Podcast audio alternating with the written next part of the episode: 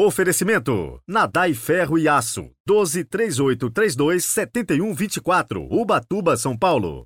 Tá pensando em comprar o seu terreno, sua chácara, sua casa, de forma econômica e segura? Então visite o nosso site e fale com a gente. nexusfacilita.com.br. Sábado, 26 de agosto de 2023. As boas-vindas a você, discípulo e discípula do Senhor, que gosta de ouvir as histórias e os ensinamentos de Jesus e por isso cola o ouvido na palavra de Deus.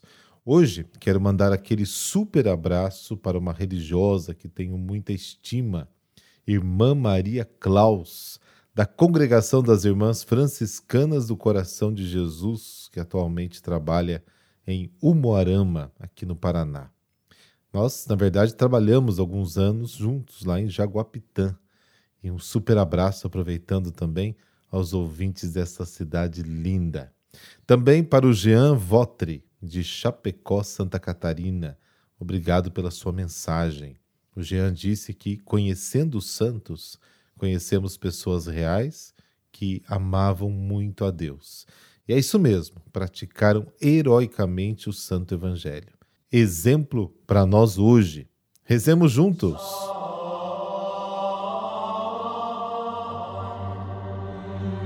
Pelo sinal da Santa Cruz, livrai-nos Deus, nosso Senhor, dos nossos inimigos. Deus onipotente e eterno, luz esplendorosa e dia que não termina.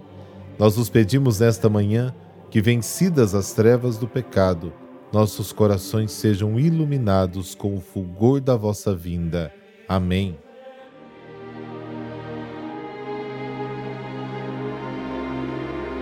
Mateus capítulo 23, versículos de 1 a 12.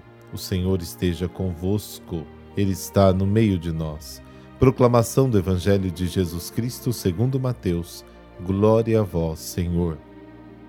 Naquele tempo, Jesus falou às multidões e a seus discípulos: Os mestres da lei e os fariseus têm autoridade para interpretar a lei de Moisés.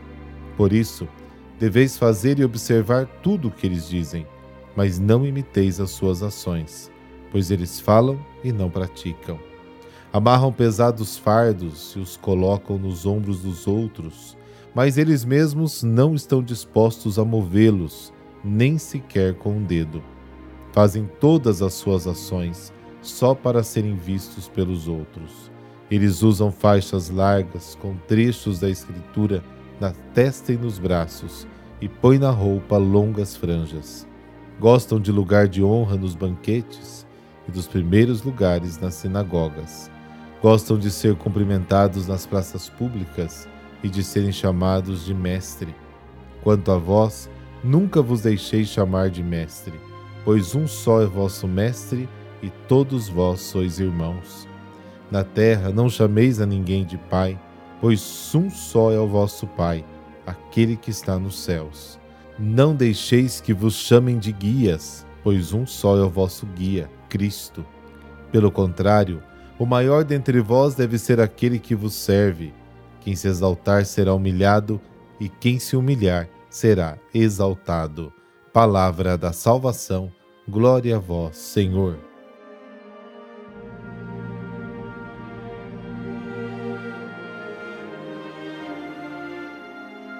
O Evangelho de hoje nos traz uma chamada de atenção de Jesus aos escribas e fariseus do seu tempo.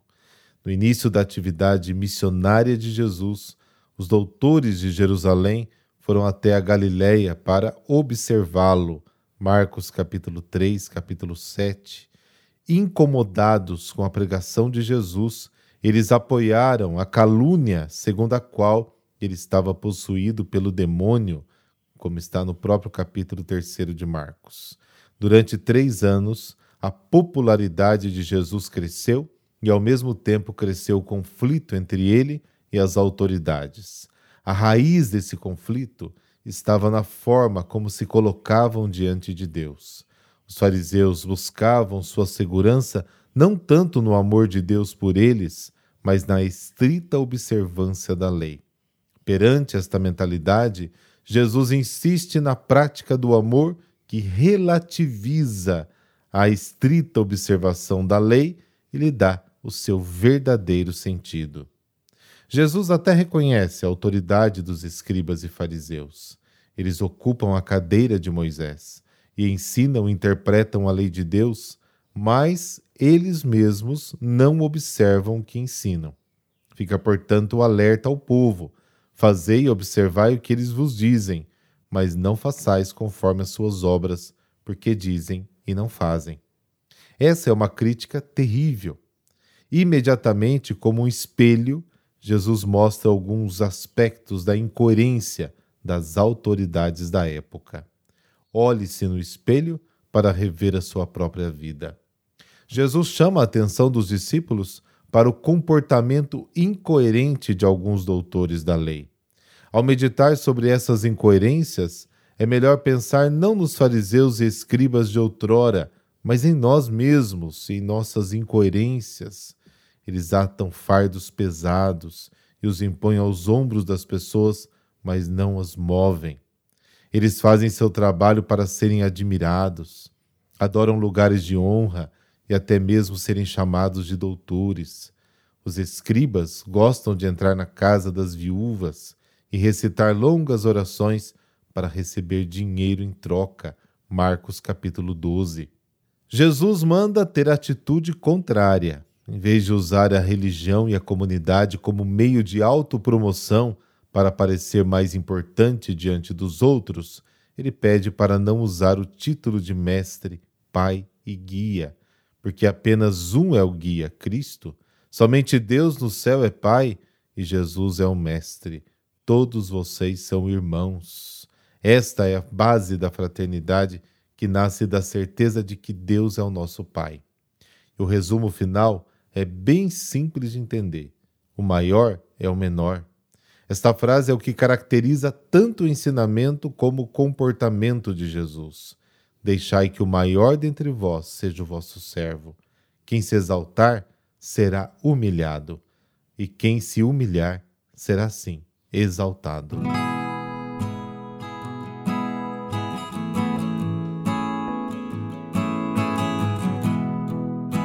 Hoje, a igreja celebra um Papa que lutou muito contra as heresias, São Zeferino. Ele tornou-se Papa e permaneceu à frente da igreja por cerca de 20 anos.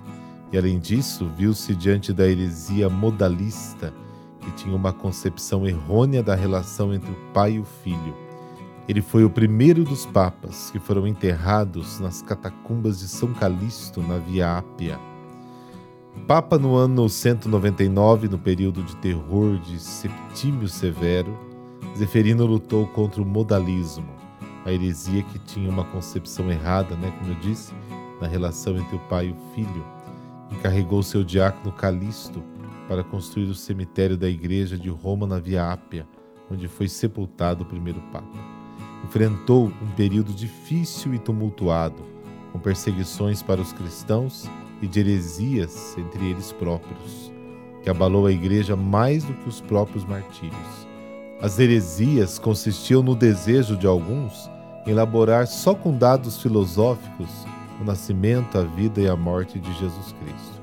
A confusão era generalizada. Uns negavam a divindade de Jesus, outros se apresentavam como a própria revelação do Espírito Santo, havia aqueles profetizando e pregando o fim do mundo. Papa Zeferino, que não era teólogo, foi muito sensato e, amparado pelo poder do Espírito Santo, livrou-se dos hereges. Para isso, uniu-se aos grandes sábios da época, como Santo Irineu, Hipólito, Tertuliano, dando um fim ao tumulto e livrando os cristãos da mentira e dos rigorismos. O Papa Zeferino era dotado de inspiração e visão especial seu grande mérito foi ter valorizado a capacidade de Calixto, um pagão convertido e membro do clero romano, que depois foi seu sucessor. Ele determinou que Calixto organizasse cemitérios cristãos separados daqueles dos pagãos. Isso porque os cristãos não aceitavam cremar seus corpos e também queriam estar livres para tributarem o culto aos seus mártires. O Papa Zeferino conseguiu que as nobres famílias cristãs, possuidoras de tumbas amplas e profundas, transferissem-nas para a igreja. Calixto começou a fazer galerias subterrâneas, ligando umas às outras. Nas laterais, foi abrindo túmulos para os cristãos e para os mártires. Todo esse complexo deu origem às catacumbas, mais tarde chamadas de Catacumbas de São Calixto. Esse foi o longo pontificado de Zeferino, encerrado pela intensificação das perseguições e pela proibição das atividades da Igreja, impostas pelo imperador Sétimo Severo. O Papa São Zeferino foi martirizado junto com o bispo Santo Irineu em 217. Foi sepultado numa capela nas catacumbas que ele mesmo, como eu disse, mandou construir em Roma. Querido pastor das almas, semelhante a Jesus, bom pastor, cuidai das vossas ovelhas desgarradas, aqueles que se afastaram de Cristo, buscai e trazei-os de volta. Auxiliai também o nosso Papa, para que exerça bem essa mesma função. Amém. Abençoe-vos o Deus Todo-Poderoso, Pai, Filho Espírito Santo. Amém. Excelente sábado e até amanhã.